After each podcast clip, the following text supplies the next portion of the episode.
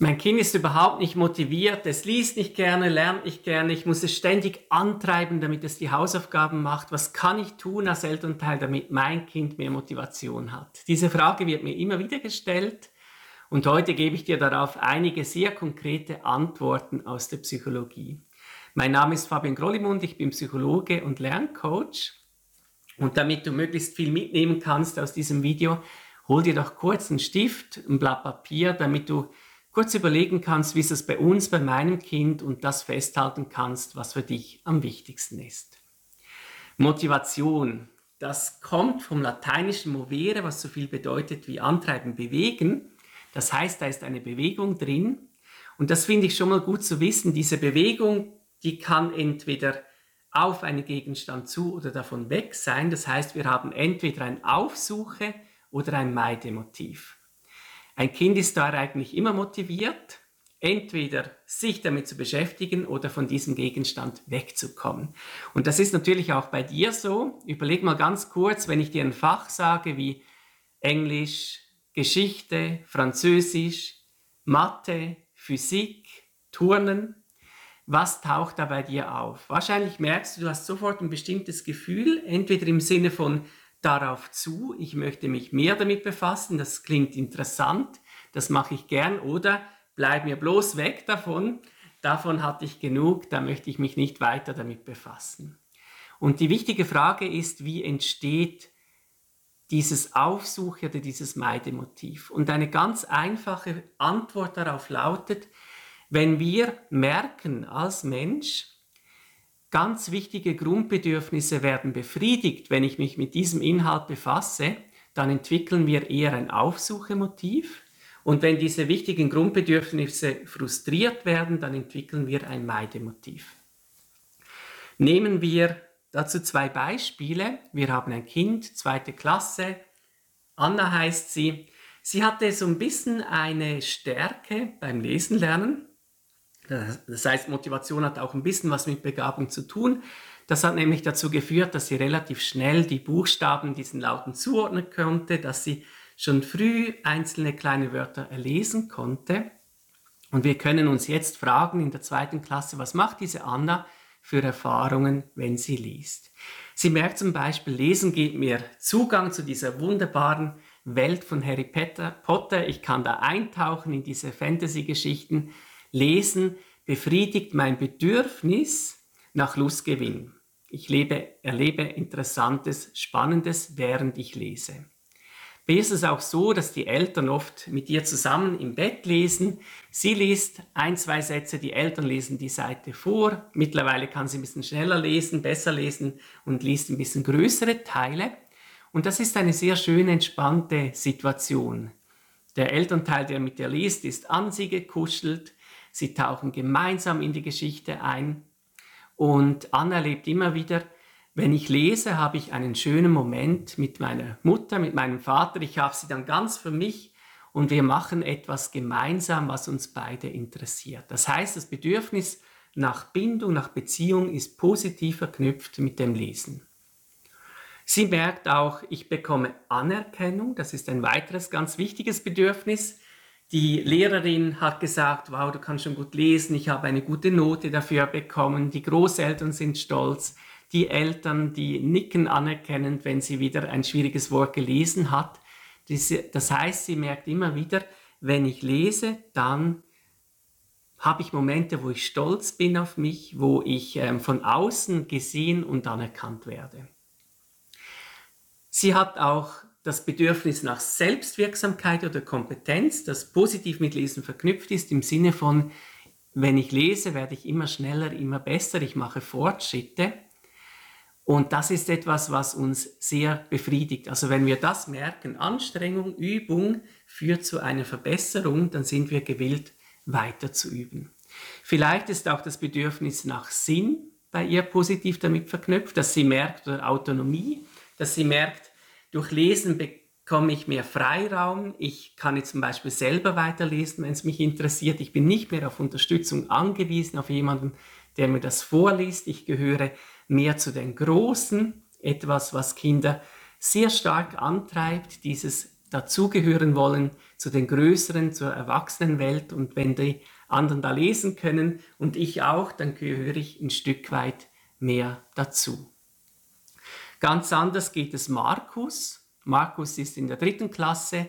Er hatte eher Schwierigkeiten, lesen zu lernen. Und sein Lehrer hat den Eltern gesagt, sie müssen unbedingt mehr üben mit ihm. Ich sehe sonst schwarz mit der Versetzung. Er, er ist wirklich langsam, er hat da Schwierigkeiten. Und anders als bei Anna, wo das so ganz natürlich ging, nehmen sich Markus Eltern vor, wir müssen mit unserem Sohn lesen. Was ich erzähle, gilt natürlich auch fürs Rechnen, Schreiben, Englisch lernen, egal was. Aber bei ihm ist die Situation so. Markus ist zu Hause, er spielt Lego, das ist etwas, was er gerne kann, was er gut macht. Und jetzt kommt ein Elternteil und sagt, du gell, wir haben abgemacht, wir müssen dann heute noch lesen. Und Markus sagt, ja, gleich, ich will nur noch fertig spielen, eine halbe Stunde. Und die Eltern sagen, gut, halbe Stunde, aber dann, gell, ohne Gemotze, Gemurre, dann wird wirklich gelesen. Und eine halbe Stunde später kommen sie und sie gehen zusammen an den Küchentisch und Markus liest ganz langsam, er macht Fehler, die Eltern sagen, nein, falsch, konzentrier dich, ähm, lies es nochmal genauer, nicht raten, das ärgert Markus, sie bekommen Streit. Und jetzt merken wir, wenn wir genauer hinschauen, bei Markus werden diese ganz, ganz wichtigen Bedürfnisse nach Kompetenz, nach Bindung, nach Anerkennung eigentlich beim Lesen allesamt frustriert. Er merkt, ich habe es gut mit meinen Eltern, wir haben es schön miteinander, aber immer, wenn wir gemeinsam lesen, gibt es Streit. Lesen, Hausaufgaben machen, das sind die Momente, wo meine Eltern sehr angespannt sind, wo es Konflikte gibt, das schadet der Beziehung zu meinen Eltern. Damit möchte ich möglichst nichts zu tun haben. Er merkt vielleicht, ich kriege nicht Anerkennung, sondern ich muss aufpassen, dass ich nicht bloßgestellt werde. Ich fühle mich dumm, während ich lese. Manchmal, wenn ich in der Klasse lese, dann tuscheln andere. Einmal wurde ich auch ausgelacht, als ich etwas ganz falsch gelesen habe. Das heißt, Lesen wird eher mit Schamgefühlen verknüpft. Und wenn wir uns schämen bei etwas, es gibt fast keine stärkere Emotion, die uns von etwas wegtreibt. Kompetenz, da merkt Markus wenig Fortschritte. Er sagte, jetzt lesen wir zwar, zehn Minuten pro Tag, aber ich werde ja eh nicht besser, die anderen sind sowieso viel schneller als ich. Das bringt doch überhaupt nichts. Also die Selbstwirksamkeit, dieses Bedürfnis nach Kompetenz, das wird ebenfalls frustriert, wenn er liest. Das erlebt er beim Lego-Bauen vielleicht ganz anders. Und es ist für ihn natürlich auch wenig spannend. Das heißt, das Bedürfnis nach Lustgewinn wird nicht befriedigt. Er mag auch Harry Potter, aber er liest so langsam stockend, er versteht nicht, was er liest. Er würde viel lieber die DVD gucken. Wenn wir diese Bedürfnisbrille aufsetzen und damit schauen, was erlebt ein Kind, während es lernt, dann verstehen wir viel besser, warum ein Kind entweder eine Aufsuche-Motivation oder eine Meide-Motivation entwickelt. Und wir können diese Bedürfnisse jetzt natürlich auch nutzen, indem wir uns das bewusst machen und sagen, ja, was müsste denn ein Kind wie Markus beim Lesen erleben, beim Lernen, beim Hausaufgaben machen, wie müssen wir das gestalten, damit sich dieses Meidemotiv ein bisschen abschwächt und eher ein Aufsuchemotiv aufbaut. Ganz wichtig wäre jetzt beispielsweise das erste, das Bedürfnis nach Lustgewinn. Wir müssen es spannender gestalten für Markus. Wenn er lesen muss und selber wenig versteht, dann ist es einfach nicht interessant. Das heißt, wir könnten das ähnlich machen wie die Eltern von Anna. Markus liest ein kleines Stück, man liest ihm die Seite vor. Markus soll merken, beim Lesen geht es wirklich darum, diese spannende Geschichte zu erfassen. Es geht nicht darum, das jetzt für die Schule zu üben, sondern einzutauchen in die Geschichte oder in das Sachbuch, wenn er das spannender findet. Vielleicht können wir überlegen, wie können wir es machen, dass es für ihn nicht so kränkend und stressig ist, wenn er korrigiert wird. Müssen wir überhaupt so viel korrigieren? Und da würde ich sagen, Hauptsache er liest mehr und viele Fehler kann man einfach, einfach übergehen als Elternteil. Dass man beispielsweise denkt, die Lesehäufigkeit, dass das Kind sich damit auseinandersetzt, ist wichtiger, als dass es Fehler freiliest. Man könnte aber auch mit ihm darüber sprechen, wie willst du korrigiert werden? Vielleicht stressen Markus diese ganzen Kommentare falsch, konzentrier dich. Vielleicht könnte man sagen, wenn du ein Wort falsch gelesen hast, dann berühre ich dich kurz oder ich mache einfach kurz ein Handzeichen, dann weißt du, dass du das nochmal lesen musst. Was meine Kinder zum Beispiel am liebsten mochten, ist, wenn ich einfach mit dem Finger mitfahre und wenn ich stehen bleibe, dann wissen sie, aha, dieses Wort, das müssen sie nochmals anschauen, nochmals genauer lesen. Oder was meine Tochter gerne mochte, ähm, sie liest mit, mit dem Finger und wenn ein Wort für sie zu schwierig ist und sie stresst, dann darf sie kurz drauf tippen und dann lese ich das. Also da können wir gemeinsam mit dem Kind nach Wegen suchen, wie sie sich weniger inkompetent fühlen, also dieses Bedürfnis nach Selbstwirksamkeit, Kompetenz, wie das eher erfüllt wird, wie spannender wird für sie. Ganz, ganz wichtig, das Bedürfnis nach Bindung, Beziehung. Jedes Mal, wenn es ihnen gelingt, die Hausaufgaben, das gemeinsame Lernen so zu gestalten, dass das in einer guten Atmosphäre stattfindet, und diese Beziehung nicht belastet wird, keine Konflikte entstehen und sich das Kind wohlfühlt und sie sich entspannt, ist das wie eine kleine Einzahlung aufs Motivationskonto von ihrem Kind. Das ist so ein wichtiger Punkt, dass ich deswegen noch ein eigenes Video gemacht habe, nur zu diesem Punkt, wie Sie Konflikte vermeiden können. Aber vielleicht hier ganz kurz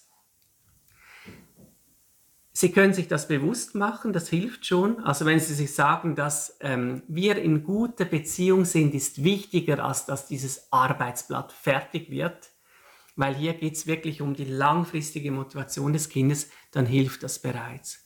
Vielleicht können Sie kurz überprüfen, wie es Ihnen geht, bevor Sie sich zum Kind an den Küchentisch oder wo auch immer es die Hausaufgaben macht, setzen und überprüfen, bin ich jetzt überhaupt in der Verfassung bereit, mein Kind zu unterstützen. Sonst können Sie sich kurz um sich selber kümmern, einen Tee machen, aber dass Sie, wenn Sie zum Kind hingehen, sich wie nochmal bewusst machen, das, was auf der Beziehungsebene passiert, ist wichtiger, als dass diese Rechnung jetzt gemacht wird. Und ich gehe in diesem Sinn dahin und arbeite mit meinem Kind. Und wenn ich merke, das ist heute nicht möglich, dann lasse ich es besser bleiben. Also dann würde ich heute nicht üben, dann würde ich das Kind bitten, die Hausaufgaben alleine zu versuchen und später helfen. Ich würde den Partner, die Partnerin darum bitten, heute das zu übernehmen, weil das so ein wichtiger Punkt ist. Und wenn Sie es geschafft haben, dann können Sie das auch ein bisschen in den Vordergrund rücken. Also beispielsweise, Sie haben mit Ihrem Kind in guter Stimmung die Hausaufgaben gemacht und Sie können sagen, hey, das haben wir heute gut hingekriegt. Das heißt, Sie können sich auch selber ein bisschen auf die Schulter klopfen. Sie können vielleicht eine Frage stellen, wie haben wir das geschafft? Wie kriegen wir das morgen wieder hin? Im Allgemeinen auf der Beziehungsebene hilft es extrem viel, wenn Sie und Ihr Kind sich als Team verstehen. Ich habe oft Eltern und Kinder gefragt, was könnt ihr beide tun, damit die Hausaufgaben, das Lesen, das Rechnen für euch beide entspannter und schöner wird. Und Kinder sagen dann beispielsweise, ja, mein Vater, wenn ich was falsch rechne, dann verdreht er so die Augen. Oder ein Mädchen hat gesagt, meine Mutter schnauft dann immer so, wenn ich irgendeinen Fehler mache. Und das würde ihm extrem helfen, wenn die Eltern das unterlassen. Oder ein Kind hat gesagt, ja, die Eltern dürften ruhig ein bisschen häufiger loben oder nicht immer so Sachen sagen wie, ähm, du hast ein Gedächtnis wie ein Sieb. Vielleicht sind es bestimmte Kommentare, die man unterlassen kann. Dein Vater hat aber auch gesagt zum Kind, äh, mich stört das sehr, wenn du immer gleich sagst, ich kann das nicht. Ich möchte, dass du es versuchst, dass wir uns kurz überlegen können, was hat die Lehrkraft dazu erzählt, was steht in deinem Heft, können wir das nachvollziehen und du nicht sofort zumachst, wollen wir das mal probieren. Und ich fand immer, wenn man sich so als Team versteht und merkt, wir sind im selben Boot und wir wollen auch in die gleiche Richtung rudern und was können wir beide tun, damit es uns etwas leichter fällt, dann kommen sehr viele gute Ideen von Eltern und Kind. Wichtig ist einfach, dass man ab und zu auf diese Metaebene geht. Also nicht einfach sagt, wir müssen jetzt die Hausaufgaben machen, sondern wir überlegen uns, wie wir die Hausaufgaben machen wollen und wie wir dabei miteinander umgehen möchten. Das Bedürfnis nach Selbstwirksamkeit das wird, und Anerkennung wird erfüllt, wenn wir merken, dass wir Fortschritte machen. Häufig vergleichen sich Kinder nur mit anderen Kindern in der Klasse und gerade für die ein bisschen langsameren Kinder ist das schwierig, weil sie merken, ich übe zwar, aber die anderen, die üben eben auch und die kommen schneller vorwärts. Das heißt, wenn jetzt beispielsweise ein leseschwaches Kind täglich zehn Minuten lesen übt, dann wird es schon besser, aber andere Kinder verbessern sich noch schneller. Und wenn sich dieses Kind jetzt mit den anderen Kindern vergleicht, dann hat es das Gefühl, ich lerne gar nichts dazu. Und das, was wir als Eltern, als Lehrkraft machen können, ist dem Kind seine individuellen Fortschritte zu zeigen. Wir könnten Beispiel das Kind alle zwei Monate auf Video aufnehmen und ihm zeigen, schau, so viel besser liest du heute als vor vier, vor sechs Monaten. Wir könnten das einmal eins üben und ihm zeigen, komm, wir rechnen jede Sonntag fünf Minuten einmal eins Rechenkarten. Schau mal, wie viel mehr Rechnungen du jetzt schon lösen kannst in fünf Minuten. Oder wir lesen mehrmals den gleichen Text und wir zeigen dem Kind, schau, jedes Mal, wo du ihn liest, kommst du in der gleichen Zeit ein bisschen weiter. Oder wir lesen einen Text, wir unterstreichen die schwierigen Wörter, wir üben diese Wörter ein bisschen mit dem Kind und dann lassen wir das Kind den Text nochmals lesen und zeigen ihm, jetzt liest du das schon viel flüssiger. Ganz wichtig sind hier auch Kommentare, Rückmeldungen im Sinne von, seit wir regelmäßig üben, liest du flüssiger, rechnest du schneller, hast du das auch gemerkt? Also, dass die Kinder wirklich merken, wenn ich übe, dann werde ich kompetenter, schneller, besser. Vielleicht sind diese Fortschritte kleiner als bei anderen Kindern, aber meine Eltern, meine Lehrkraft, die freuen sich darüber und sie finden es wichtig und schön, dass ich mich bemüht habe, dass ich mich dran gewagt habe. Sie wissen, dass das schwierig ist für mich und sie können sich wirklich über diese vielleicht kleineren Fortschritte freuen. Wie ist das bei deinem Kind? Schau es mal an, bei den Hausaufgaben allgemein, bei verschiedenen Fächern wie Lesen, Schreiben, Rechnen.